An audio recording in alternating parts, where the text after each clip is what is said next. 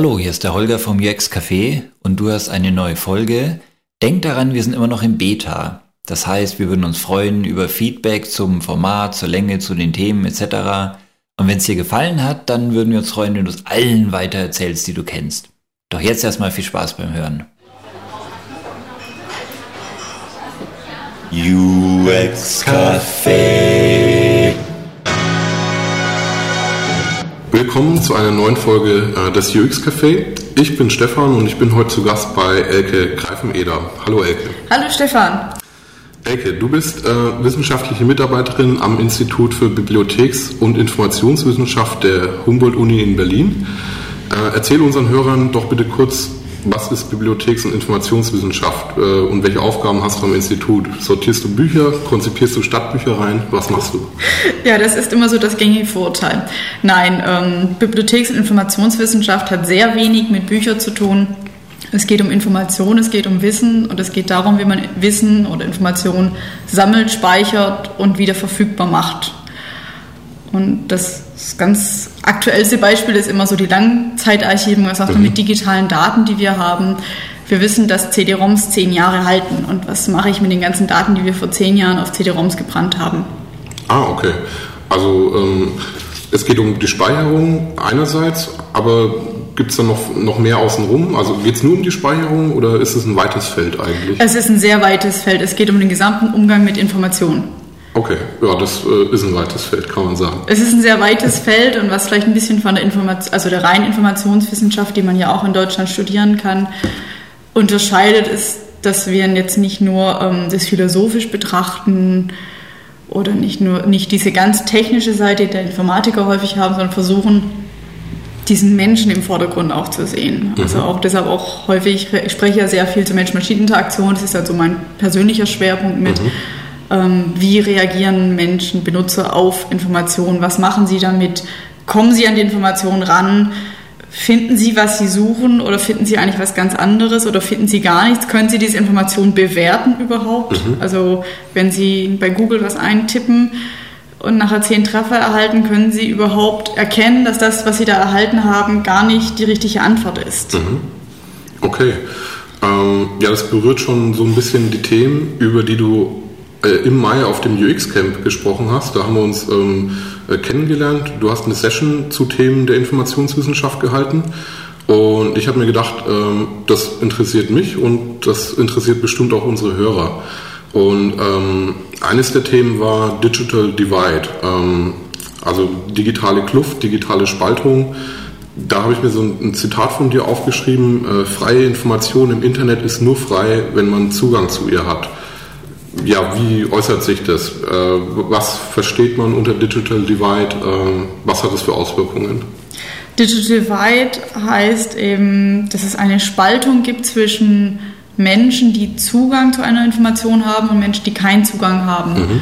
Und über viele Jahre hinweg hat man das eigentlich nur als technisches Problem gesehen, gesagt, gut, wer einen Computer hat oder wer einen Internetzugang hat, der hat auch Zugang zu Informationen. Und da hat man dann sehr sag ich mal, platt trennen können zwischen Dritte Weltländer, Industrieländer. Mhm. Also gut. Dann gab es diese ganzen Programme, One Laptop per Child, damit man diese Spaltung irgendwie schließen kann. Mhm. Und man hat aber inzwischen festgestellt, dass es eigentlich ganz andere Spaltungen gibt, dass es nicht nur heißt, ich muss den Computer haben, sondern ich muss auch damit umgehen können. Mhm. Ich muss auch das, was ich vorhin gesagt habe, Informationen bewerten können, sonst bringt mir diese Information gar nicht. Mhm. Ist äh, Digital Divide ähm, ja, ein dritte Welt-Thema oder ähm, gibt es Digital Divide, digitale Spaltung auch in Deutschland? Das gibt es ja wohl in Deutschland. Wir haben ja bei der, beim UX-Camp darüber diskutiert. Wir haben da sogar in Berlin-Brandenburg den Fall, also wo man eigentlich nicht denken sollte, dass das hier ein Problem ist, aber mhm. wenn man nach Königs Wusterhausen fährt. Ähm, glaube ich, vor zwei, drei Monaten kam die große Pressemeldung, jetzt gibt es DSL, mhm. auch in Königs Wusterhausen. Das ist dann, ich sage ich mal, vor Ort, vor Berlin. Ich möchte jetzt niemand verärgern. Ich, ich glaube, eine S-Bahn-Endstation. Ja, ne? genau. Daher kenne ich den Namen. Ähm, und da gibt es jetzt zum ersten Mal DSL-Zugang. Bis jetzt haben die nur Zugang per Modem gehabt. Mhm. Und wenn ich mir dann die Webseiten anschaue, die heute gestaltet werden, alles, was soziale Netzwerke sind, das ist ja mit Modem überhaupt nicht mehr machbar. Und da wird man wirklich abgeschnitten davon. Und das ist kein seltener Fall in Deutschland. Das ist in Ostdeutschland häufiger der Fall als in Westdeutschland. Aber ähm, es ist noch gängig. Also das heißt für uns, die Websites gestalten, durchaus noch darauf Rücksicht nehmen, äh, ähm, was die Informationsmenge betrifft, in Dateigrößen, also nicht äh, 2 Megabyte Flash-Intro oder riesige Bilder, äh, weil es in ländlichen Räumen nicht jeder abrufen kann. Ja, das ist ein sehr schwieriges Problem. Dieses ganze Thema auch Barrierefreiheit, das natürlich damit reinspielt. Wie viel Design darf man haben? Wie viel schöne Sachen darf man vielleicht auch haben? Und wie zugänglich muss die Seite sein? Und ich denke, die Lösung ist tatsächlich, dass man zwei Seiten haben muss, dass man immer eine nur Textseite haben muss. Irgendeine Möglichkeit für jemand, der nicht den schnellen Zugang hat, da auch ranzukommen. Und wenn wir dann nochmal Digital Divide jetzt noch einen Schritt weiter gehen mit der ganzen mobilen Technologie, die jetzt kommt, ähm, da sind ja, da komme ich an manche Seiten auch nicht ran auf meinem Smartphone. Das ist jetzt zwar schon wieder ein Luxusproblem, aber das geht ja weiter.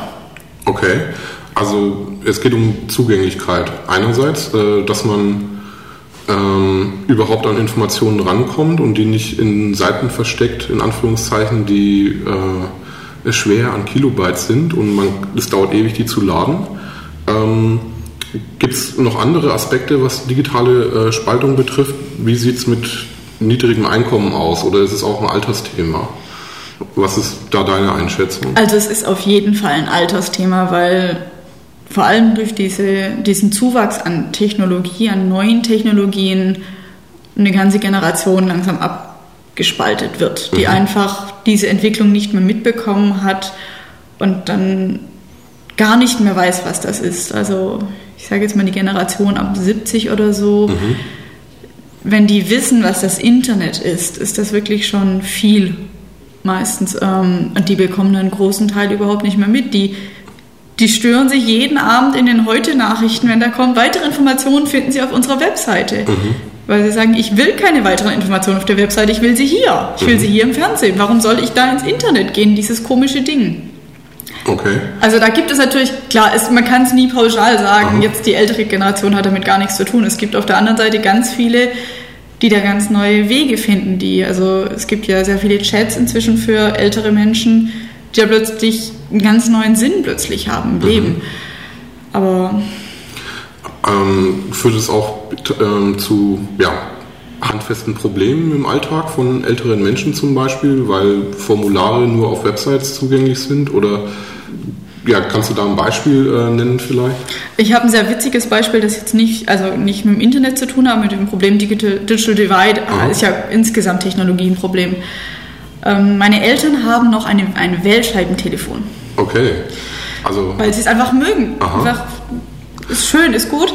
Und irgendwann hat die Deutsche Telekom einen automatischen Anrufbeantworter bei jedem reingeschaltet. Man konnte ihn abschalten, aber er war einfach als Default da.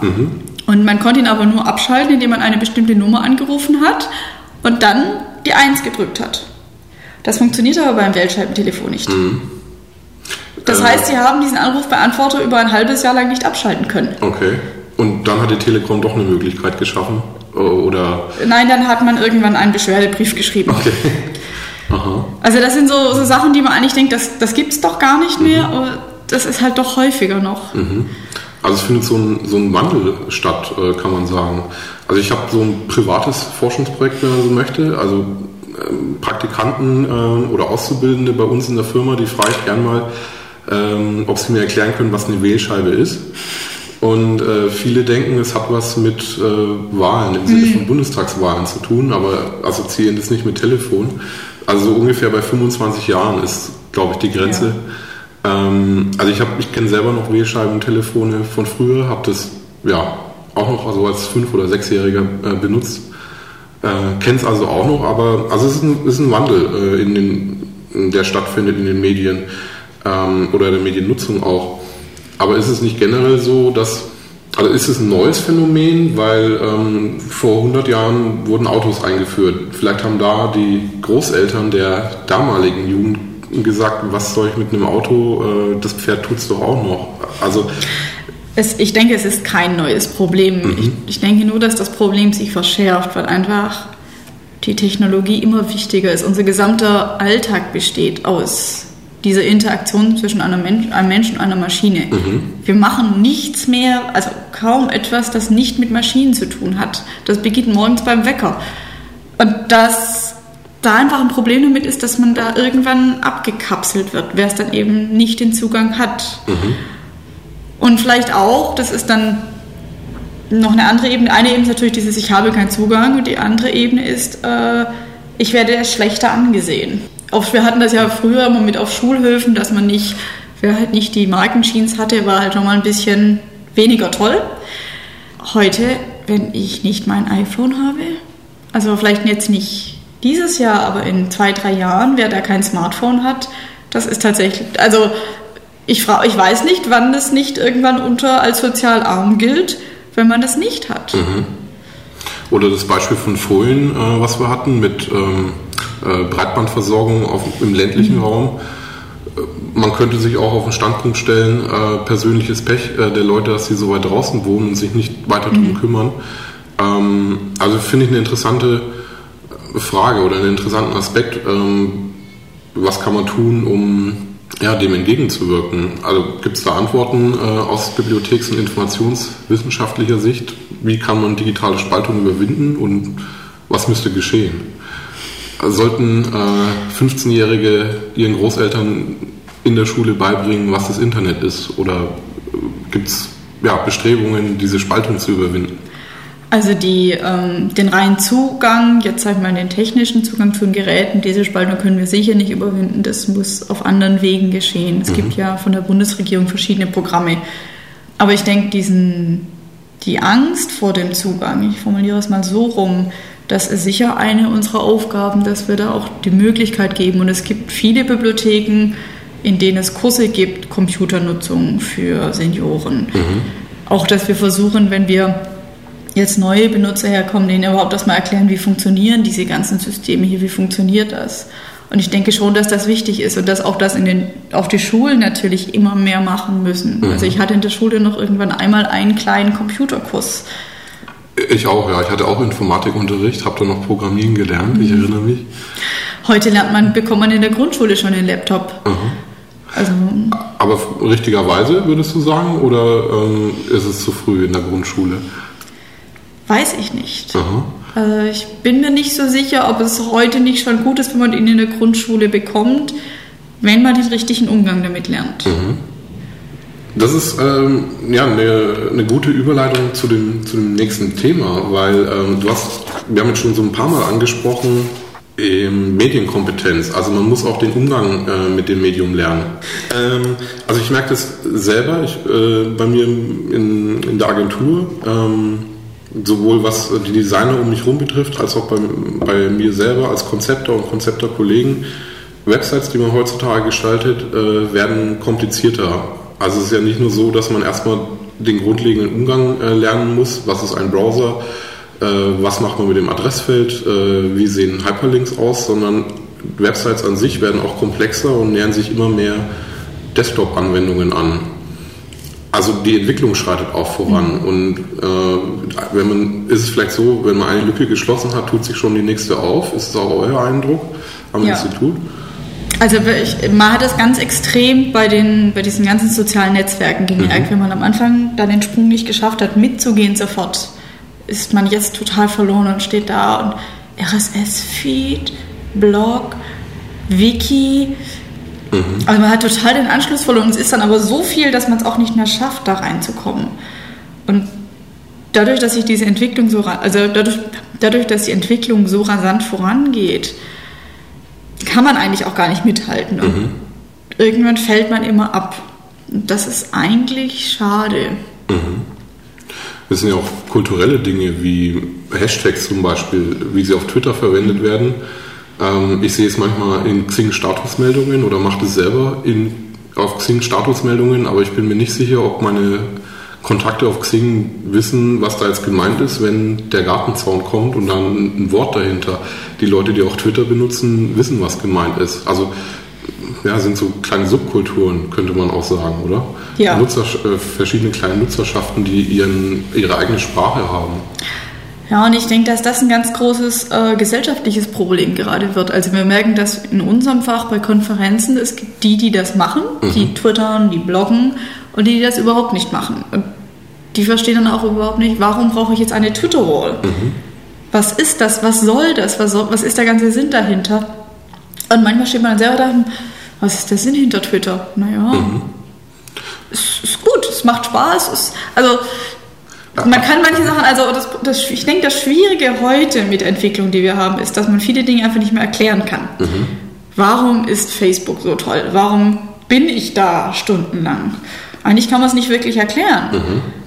Oder schwieriger, aber Ja, er erinnert mich an persönliche Situationen, in denen mich Freunde, die nicht in der Branche gefragt haben, was soll ich mit Twitter? Ich kann es nicht nachvollziehen, warum da jemand schreibt, äh, was er zum Frühstück gegessen hat. Und äh, ich glaube auch, das ist so ein Generationenthema und die Grenze ist dann vielleicht so bei 30 Jahren. Also ich beschäftige mich beruflich damit, bin jetzt 31. Ähm, aber also Leute in meinem Umfeld, die unter 30 sind, die sind da am Ball, was, was das betrifft, neue Entwicklungen, sei es jetzt Twitter oder Social Networks. Aber die über 30-Jährigen, denen fehlt da das Verständnis, ähm, die würden sich nie bei Facebook anmelden. Ja, und das, ähm, also ich denke, es ist sehr schwierig, heute Webseiten oder jetzt ein bisschen allgemeiner gesprochen Systeme zu designen, um tatsächlich das Allgemeine hinzubekommen, wenn man es nicht irgendwie Web 1.0 mäßig bauen möchte. Denn wenn ich mir überlege, ähm, soziale Netzwerke wie Facebook, Sing, die haben einfach eine bestimmte Struktur. Weblogs haben eine bestimmte Funktion und wenn ich hier anfange als äh, mit meinen Erstsemestern, ich erkläre Ihnen erstmal, so ist ein Weblog aufgebaut. Diese Information findet ihr dort. Das bedeutet das hier, weil das weiß man nicht einfach so. Also so, dass man auch erkennen kann, wenn man auf eine Seite kommt, ah, das ist ein Weblog, Ja. allein wie die Seite aufgebaut ist. Ja. Geht es dir tatsächlich so mit deinen äh, Studenten, dass die nicht wissen, was ein Weblog ist oder wie es aufgebaut ist? Ja. Ja. Okay. Also ich hab, hatte ja gerade gesagt, ich glaube, ich halte das für ein Generationending, aber das überrascht mich jetzt, weil deine Studenten sind wahrscheinlich tendenziell jünger als du selber. Ähm, also ich dachte, die wären damit mh, schon firm und weil sie damit aufwachsen. Ich glaube, viele äh, wissen nicht, dass das, was sie da sehen, ist ein Weblog. Sondern sie benutzen diese Seite einfach, aber sie erkennen nicht, dass das wirklich ein Weblog ist. Aber ich glaube, es ist tatsächlich weniger, als wir manchmal annehmen. Also klar, Facebook hat 400 Millionen User, aber das ist trotzdem nicht die ganze Welt. Und ich denke, da sind viele, die einfach da überhaupt nichts damit zu tun haben. Auf der anderen Seite, also wir haben neulich eine Umfrage gemacht, es ging um Nutzerprofile für eine digitale Buchgeschichte, wo wir herausfinden wollten, okay, wie sollen wir sie bauen, was sollen wir für Inhalte reinbringen, um mal vorher ein bisschen zu erkunden und im Grunde ein Persona zu erstellen.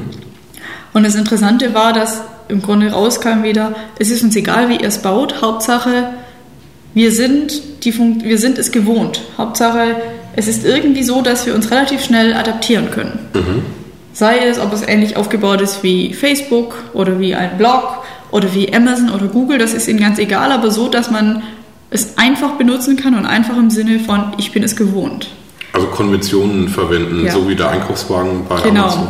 Aha. Also, dass das immer wichtiger wird und eigentlich das entscheidende Kriterium ist. Ah ja, okay. Das, was du gerade erwähnt hast, äh, die jungen Leute erkennen nicht einen Weblog, wenn sie eins sehen, oder auch ältere wissen nichts mit Social Networks anzufangen. Das ähm, ist Digital Divide einerseits, aber andererseits betrifft es auch das andere Thema, über das du gesprochen hast, nämlich ähm, Informationskompetenz oder Information Literacy, ähm, hattest du es in deinem Vortrag genannt. Informations- und Medienkompetenz, private Frage von mir, ist es eigentlich das gleiche oder unterscheidet man da? Also man unterscheidet Informationskompetenz ist ein bisschen allgemeiner gesprochen, behandelt das gesamte Thema Medienkompetenz ist tatsächlich, wie ich mit gewissen Medien, dazu gehören Bücher, CD-ROMs, umgehen kann. Das ist ein bisschen, also etwas konkreter, aber die Unterscheidung ist jetzt eher auf einer wissenschaftlichen Ebene, wenn man es dann tatsächlich behandeln möchte. Der allgemeinere Begriff kommt eben aus dem Englischen mit Information Literacy und Literacy steht eben für die Fähigkeit, etwas machen zu können. Und heißt dann eben übersetzt die Fähigkeit, mit Informationen umgehen zu können. Zum Beispiel, ähm, das hattest du vorhin angesprochen, ähm, Informationen zu bewerten. Wenn man eine Suchergebnisseite von Google bekommt mit zehn Treffern, äh, was meinst du damit, ähm, wo ist da die Hürde? Die Hürde steckt darin, zu verstehen, dass Google auf einem Ranking beruht und dass dieses Ranking nicht unbedingt der richtigen Antwort entspricht. Also mein, mein Lieblingsbeispiel ist immer Shostakovich und die Frage, wie Shostakovich zum russischen Regime gestanden ist, hat. Die Frage stellst du in, ähm, in Seminaren, die du gibst. Die Frage habe ich mal in der Schule für ein Referat behandeln müssen und deshalb Okay. bin ich überhaupt da drauf gekommen damals, weil ich dann versucht habe, natürlich irgendwie das zu behandeln. Wenn man bei Google Shostakovich und russisches Regime eingibt, erhält man ganz viele Treffer. Und in allen, vor allem auf den ersten Seiten, steht überall, dass Shostakovich eine sehr positive Einstellung zum russischen Regime hatte. Also die Frage ist, äh, welchen Informationen kann man trauen? Ja. Welche sind authentisch? Welche sind authentisch? Im Internet kann jeder alles schreiben. Und jeder kann alles so darstellen, wie er es will. Das ist ja auch ein Problem, das Wikipedia hat. Ja. Dass halt in Wikipedia es davon abhängt, wer welchen Artikel schreibt. Und diese berühmten, bekannten Beispiele waren natürlich die von, von diversen Politikern, wo es sehr schön gefärbte Seiten waren, die sehr positiv dargestellt wurden. Wikipedia versucht ja da so ein bisschen gegenzusteuern mit den gesichteten Versionen und es gibt oft heiße äh, Diskussionen und Flame Wars auf den Kommentarseiten von Wikipedia. Ähm, aber es ist trotzdem eine interessante Frage. Ist, ist die Information wirklich so neutral, wie der, der Anspruch von Wikipedia ist? Oder abgesehen von Wikipedia eben generell die Frage, welchen Informationen kann man trauen? Information ist nie neutral. Information ist immer abhängig vom Autor, der es geschrieben hat und dessen Interpretation. Sonst müssten wir keine Wissenschaft machen, vor allem keine Wissenschaften, Geisteswissenschaften, wo wir Informationen interpretieren. Und gibt schon einen Grund, warum es zu Goethes Faust irgendwie 50.000 Interpretationen gibt, obwohl der Text nur 60 Seiten lang ist. Gern genommener Text in der Schule und deswegen entsprechend oft äh, rezensiert und auseinandergenommen. Ja, ich denke, das Problem mit Informationskompetenz ist tatsächlich noch ein breiteres. Also es geht jetzt nicht nur um Google die ersten Seiten. Das weiß man, dass, ich sage jetzt mal, die Generation, die jetzt kommt oder jetzt schon da ist, wenn sie eine Informationsanfrage haben, sofort es erstmal bei Google eintippen. Inzwischen sogar noch ein bisschen mehr bei Facebook nachsuchen. Das ist so der große Trend gerade. Äh, ich komme gleich nochmal drauf zurück. Okay. Ähm, und dann das erstmal nehmen und darauf aufbauen. Und wenn man dann viel Glück hat, schauen diejenigen noch an, an, an anderen Stellen weiter, ich sage so rum. Das heißt, vielleicht in, sehen sie in Bibliotheken, so in den Datenbanken, kaufen sich ein Buch. Ähm, also es müssen, müssen ja nicht nur Bibliotheken sein. Aber dass man überhaupt einfach nicht nur diese Information dort nimmt, weil das ist ein Glaube, nur elektronische, also nur digitale Informationen ist alles. Das stimmt einfach nicht. Wir haben immer noch viel auf Papier und nur auf Papier. Und das zweite Problem ist dann eben dieses, traue ich dem, was ich hier bekomme? Wie viel relevante Information ist hier für mich dabei? Wenn ich denke, also klar, Google Scholar bietet schon ziemlich viel. Google Books hat das natürlich dieses Feld geöffnet, dass man da plötzlich Zugang hat. Aber auch das ist eine Auswahl. Also auch Google Scholar ist natürlich eine Auswahl von Artikeln. Und wir haben früher mal, es, es gibt unter Bibliothekaren natürlich auch eine Diskussion. Wir sind ja selbst, wir machen die ganze Zeit Zensur, wir machen nichts anderes. Weil jedes Mal, wenn wir auswählen, diese Zeitschrift abonnieren wir oder dieses Buch kaufen wir, machen wir eine indirekte Zensur, weil wir wählen etwas aus? Für die Studenten am Institut. für die Studenten am Institut. Wie wir kaufen, wir können ja gar nicht alles kaufen. ja. Also ihr müsst eine Vorauswahl treffen. Wir müssen eine Vorauswahl treffen. Allerdings haben wir eine berufliche Ausbildung dazu, die uns mehr oder weniger befähigt, diese Auswahl zu treffen. Google, man weiß manchmal nicht so sehr, worauf beruht diese Auswahl jetzt. Worauf beruht die Auswahl, wenn ich jetzt hier was eintippe? Und man weiß auch bei Google, dass wenn ich die gleiche Suchanfrage fünfmal nacheinander stelle, bekomme ich fünf unterschiedliche Suchresultate. Oder ähm, ich bekomme auch unterschiedliche Resultate, wenn ich angemeldet bin bei Google, weil Google weiß, was ich in den letzten zwei Jahren gesucht habe. Also meine Suchergebnisse für ein Stichwort sind nicht dieselben wie deine Suchergebnisse.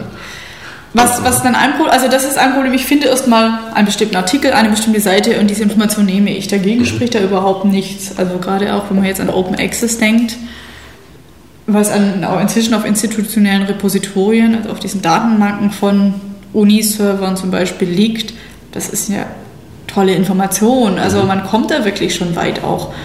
Aber man muss es dann auch bewerten können und man muss auch das Ganze in den Kontext stellen können. Und daran mangelt es ein bisschen. Das, also ich sehe das immer mal wieder bei Hausarbeiten, bei Abschlussarbeiten, dass man mir eben ein Zitat gibt, um jetzt irgendwas zu zeigen, zu beweisen.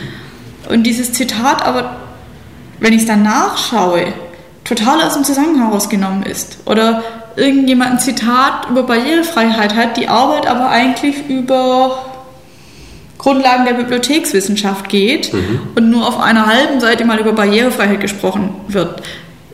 Dieses Buch würde ich nicht unbedingt als Experte, also diesen Autor würde ich nicht als Experten nehmen, sondern der muss es halt im Rahmen dieser Arbeit behandeln. Aber es ist nicht rele äh, kein relevantes Dokument Ja. für Barrierefreiheit. Und dadurch, dass man das eben Volltext recherchieren kann, tippe ich es einmal ein, bekomme dann mein Zitat, das kopiere ich mir raus und dann kümmere ich mich nicht drum, was davor oder danach steht. Und das ist tatsächlich ein Problem, weil dann irgendwie diese Reflexion fehlt. auch. Und eben auch nicht bewertet werden kann, ist dieses Zitat jetzt von einem Experten oder nicht. Also kann der da überhaupt irgendetwas Sinnvolles dazu sagen? Also es geht mh, ja, grob gesagt darum, wie recherchiert man eigentlich. Also zum einen, dass man sich nicht mit dem ersten Ergebnis zufrieden gibt, sondern auch noch andere Quellen zu Rate zieht, um verschiedene Blickwinkel auf ein Thema zu bekommen. Äh, dann hattest du gerade gesagt Reflexion, äh, beziehungsweise Relevanz auch. Äh, also ist es das richtige Ergebnis oder ist es eine kompetente Quelle, eine authentische Quelle? Gibt es noch andere ähm, Aspekte, die, die da eine Rolle spielen in Bezug bei, auf Informationskompetenz? Du hast vorhin mal Facebook erwähnt und meintest, du kommst nochmal drauf zurück. Es gibt interessante Studien, die zeigen, dass, Moment, dass der Trend dazu geht, dass auf ähm, mehr Menschen von Facebook auf eine Webseite kommen als von Google.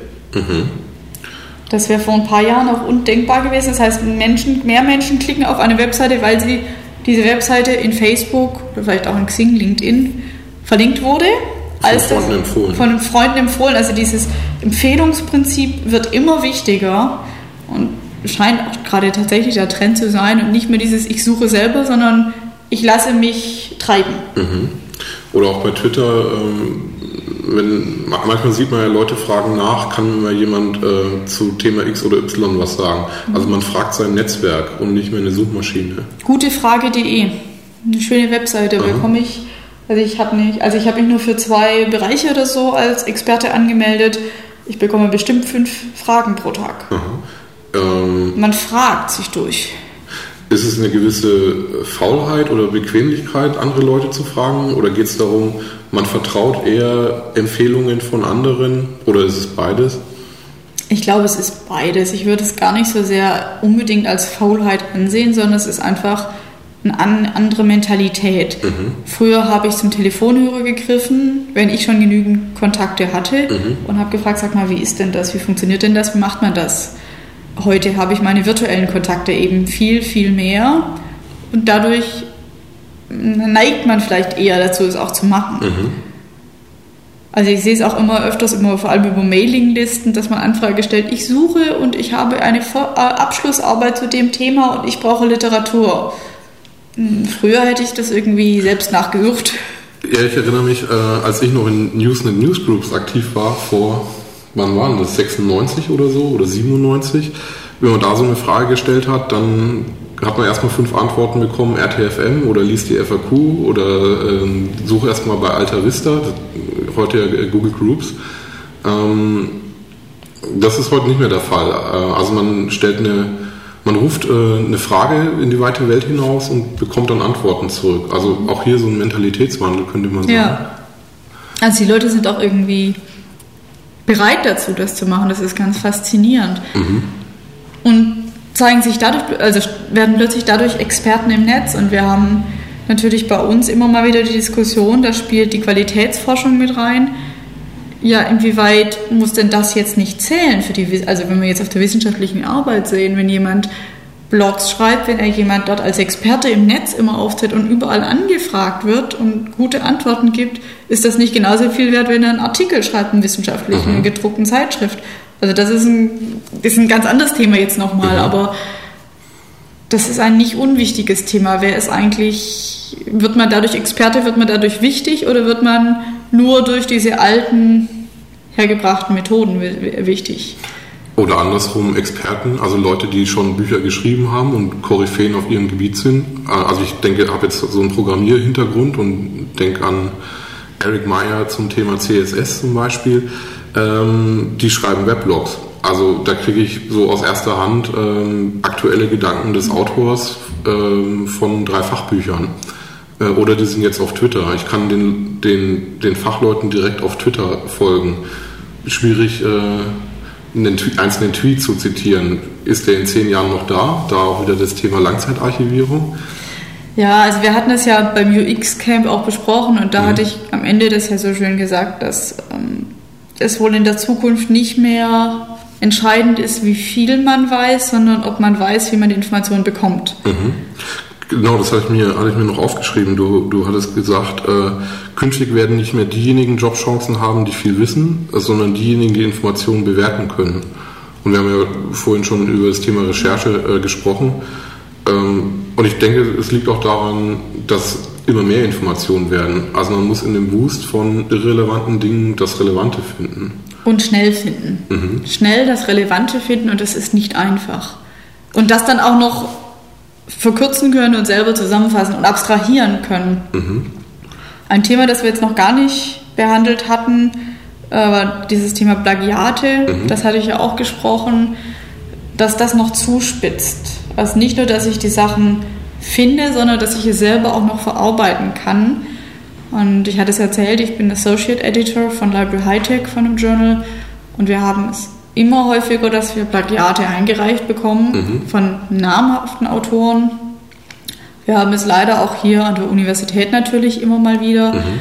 dass wir Plagiat eingereicht bekommen. Nicht unbedingt eine ganze Arbeit, aber manchmal doch mehrere Seiten und dass da überhaupt das Gefühl dafür versteht. Also Plagiat, ich weiß nicht, ich erkläre es nochmal kurz, mhm. dass man tatsächlich die Arbeit von jemand anderes nimmt und als die seine ausgibt. Das ohne zu zitieren. Ohne zu zitieren. Ich mhm. gebe, nehme einfach einen Absatz irgendwo anders hergeschrieben.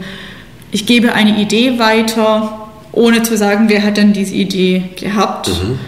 Da gibt es natürlich immer Abstufungen, aber jetzt so die Extremfälle, wenn ich jetzt sage, äh, Nielsens heuristische äh, Evaluation, Evaluation äh, ist meine Idee, dann wäre das tatsächlich ein Plagiat. Ja. Das ist natürlich das Schlimmste, was man in der Wissenschaft machen kann, weil man jemand dadurch den Ruf stiehlt, wenn man jemand dadurch Informationen stiehlt, die er hat erarbeitet hat. Mhm. Man schmückt sich mit fremden Lorbeeren. Man schmutzt sich mit, ja. Ähm, also du, du, hast, ähm, du hast in der Session gesagt, es gibt für Plagiate kein Unrechtsverständnis mehr. Also äh, du hattest ein Beispiel gebracht, wenn äh, Studenten sehr grob von anderen abgeschrieben haben, stellst du die Leute zur Rede und die schauen dich dann an mit großen Augen und sagen, wieso ist das schlimm? Genau, die schauen mich an mit großen Augen und fragen mich, ja, was ist denn das Problem dabei? Ich bin doch kein Schriftsteller, also im Sinn von Poet. Mhm. Ich, ich, warum soll ich hier Texte selber schreiben? Das ist doch okay, ich habe das doch zusammenkopiert. Ich habe doch diese Leistung schon erbracht. Und dass das einfach keine Leistung ist, sondern dass man das nicht machen darf, das ist wirklich schwierig. Mhm. Und ich denke, das schönste Beispiel, dass es jetzt nicht nur irgendwie, ich sage jetzt mal von irgendwie schlechteren Studenten oder so, und darum ging es gar nicht, bei uns waren keine schlechteren Studenten mhm. oder schlechte Autoren sind, sondern wenn man dann ähm, die Helene Wey, wie hieß sie denn? Äh, ich weiß, wen du meinst, diese junge Buchautorin, der genau. Name ich mir auch nicht Helene, ja. äh, wenn man die anschaut, die ein ganzes Buch zusammenkopiert hat und es unter ihrem Namen veröffentlicht hat und nachher noch tatsächlich, ich muss fast sagen, die Arroganz hat, sich hinzustellen und sagen, das ist die neue Generation. Wir produzieren das gar nicht mehr alle selber, sondern wir kopieren zusammen. Remix. Das, der Remix, das ist unsere Generation, das ist unsere Eigenleistung. Dann gibt mir das zu denken. Mhm. Ja, du, du ähm, hattest davon gesprochen, da wächst eine Generation heran, äh, die ja, wo so ein Mentalitätswechsel äh, stattfindet, auch in Bezug auf äh, Firmengeheimnisse. Das hatte ich mir notiert. Ich bin mir auch nicht sicher, ob du es gesagt mhm. hast. Ähm, sinngemäß, ähm, das sind unsere künftigen Mitarbeiter, die da heranwachsen und äh, Firmengeheimnisse werden künftig nicht mehr geheim bleiben, weil es selbstverständlich wird, äh, Wissen zu teilen. Also ja, das ist das, also es sind Vermutungen, die man gerade anstellt, es sind natürlich immer Trendanalysen, man weiß mhm. nie, ob das wirklich so passiert. Also vor fünf Jahren hätte man noch nicht über Facebook gesprochen. Das ist, glaube ich, gerade sehr schwierig, über sowas zu reden. Dieses Thema Firmengeheimnisse, Mentalitätswechsel wird unter dem Stichwort Enterprise 2.0 häufig diskutiert und besprochen. Man sagt eben gut, die Mitarbeiter, die jetzt in Firmen kommen, sind damit aufgewachsen. Die sind es gewohnt, tagtäglich über Twitter, über Facebook ihre, ihr Leben preiszugeben. Mhm. Und nicht nur ihr Leben, sondern eben auch ihre Forschung. Ich hatte das Beispiel gebracht. Wir haben hier einen Magisterstudenten und eine Promotion gehabt. Ja, die öffentlich in einem Webblog geschrieben wurden. Da hat, man, hat jeder mitlesen können über mhm. alles. Jede, also jeden einzelnen Gedanken das nachlesen und mitdiskutieren. Das ist toll, das ist eine ganz andere Art daran zu gehen. Mhm. Aber man weiß nicht so recht, was passiert, wenn die jetzt in Firmen kommen, in denen es Firmengeheimnisse gibt, natürlich, wenn ich irgendetwas entwickle, inwieweit man das nicht dann auch online diskutiert wenn man überhaupt dieses Unrechtsbewusstsein, ich nenne es jetzt mal Unrechtsbewusstsein, mhm. hat, ich gebe Informationen preis, die ich eigentlich nicht preisgeben darf. Das ist dieses Problem mit dem Plagiat wieder. Ich habe nütze Informationen, die ich eigentlich so nicht nutzen darf. Wissen die, dass sie das nicht dürfen, dass sie hier einfach irgendetwas publizieren, was besser nicht hätte publiziert werden sollen? Mhm. Also Informationskompetenz heißt dann auch, eine Abgrenzung treffen zu können. Ähm das ist okay, online zu diskutieren, weil es Fachwissen ist, das ähm, äh, kein Firmengeheimnis ist. Ähm, und andererseits abgrenzen zu können, das darf ich nicht ausplaudern, weil Firmengeheimnis. Auf jeden Fall. Also einerseits, das finde ich spannend, weil einerseits äh, diese Abgrenzung, andererseits aber auch ein Mentalitätswandel. Kommen wir vielleicht dahin in zehn Jahren zu sagen, es gibt keine Geheimnisse mehr, ähm, alles ist öffentlich das ist eine sehr spannende Frage. Also wir haben momentan ist das vor allem an den Universitäten, aber ich denke generell in der Forschungseinrichtung ja so, ich gebe möglichst wenig Wissen weiter, also was ich nicht publiziert habe schon, mhm. weil da hängt mein Arbeitsplatz dran. Mhm. Das bin ich. Ich bin Person Benutzerforschung. Das weiß ich alles, da gebe ich möglichst wenig weiter, weil dieses Informationswissen hängt an mir. Und mhm. wenn, wenn Sie mich entlassen, ist dieses Wissen weg. So wie du vorhin gesagt hast, äh, früher war es so, diejenigen hatten Jobchancen, die viel, viel wussten. Ja.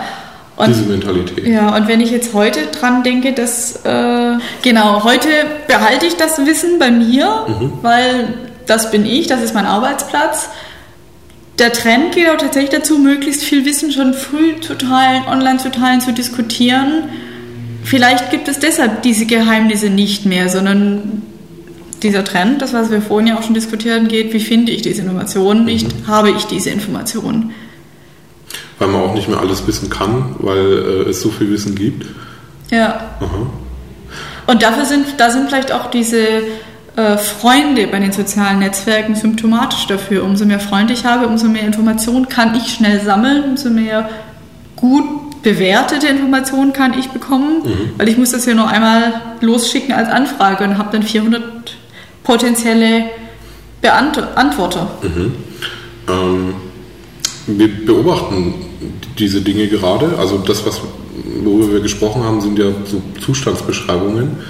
Was kann man daraus ableiten? Eines hast du vorhin ja schon erwähnt. Ähm, künftig haben nicht mehr diejenigen Jobchancen, die viel wissen, sondern diejenigen, die Informationen bewerten können, also die mit Informationen was anfangen können und weiterverarbeiten können.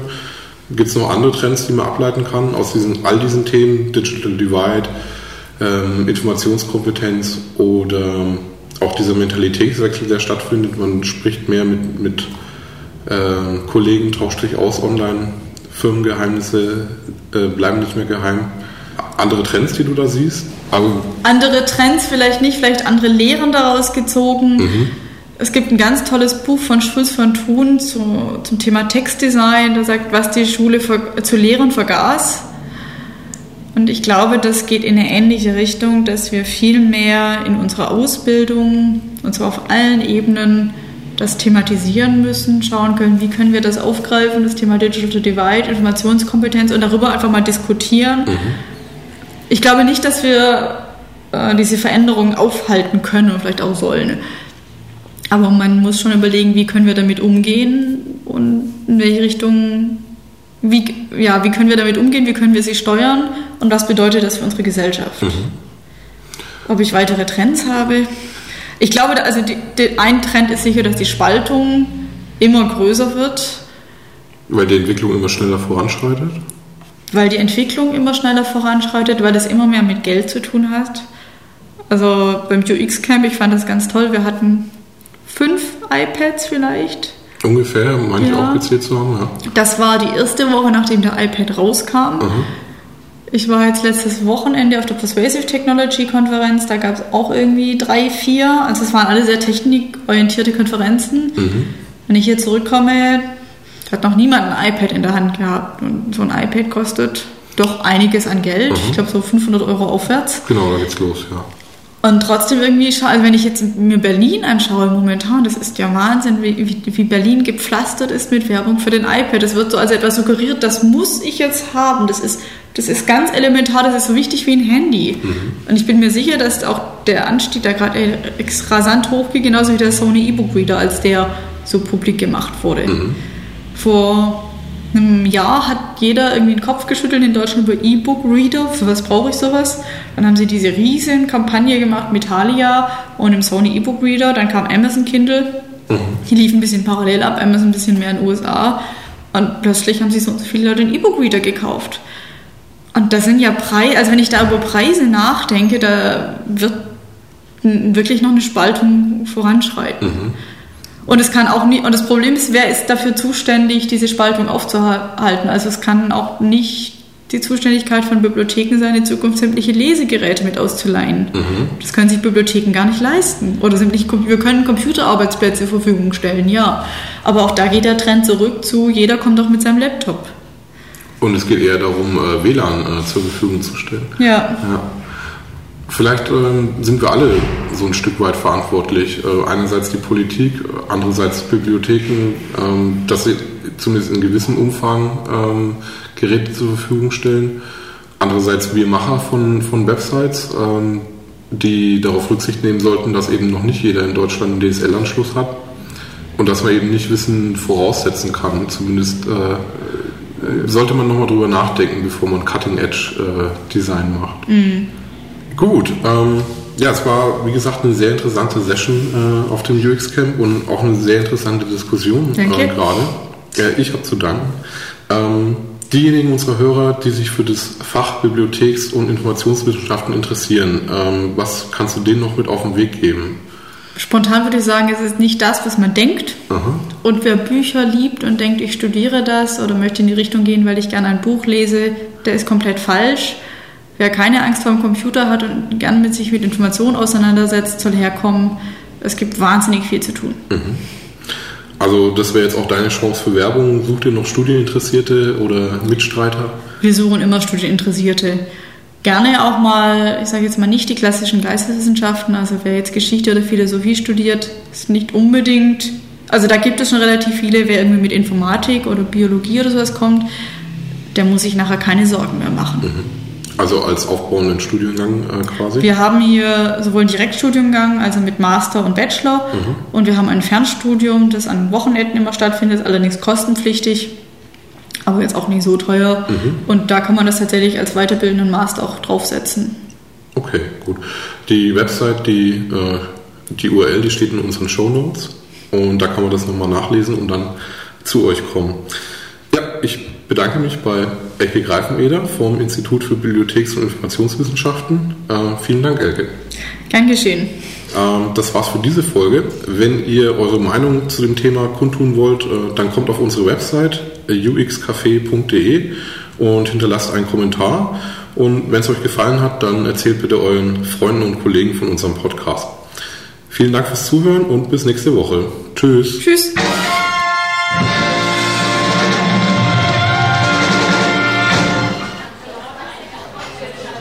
UX Café.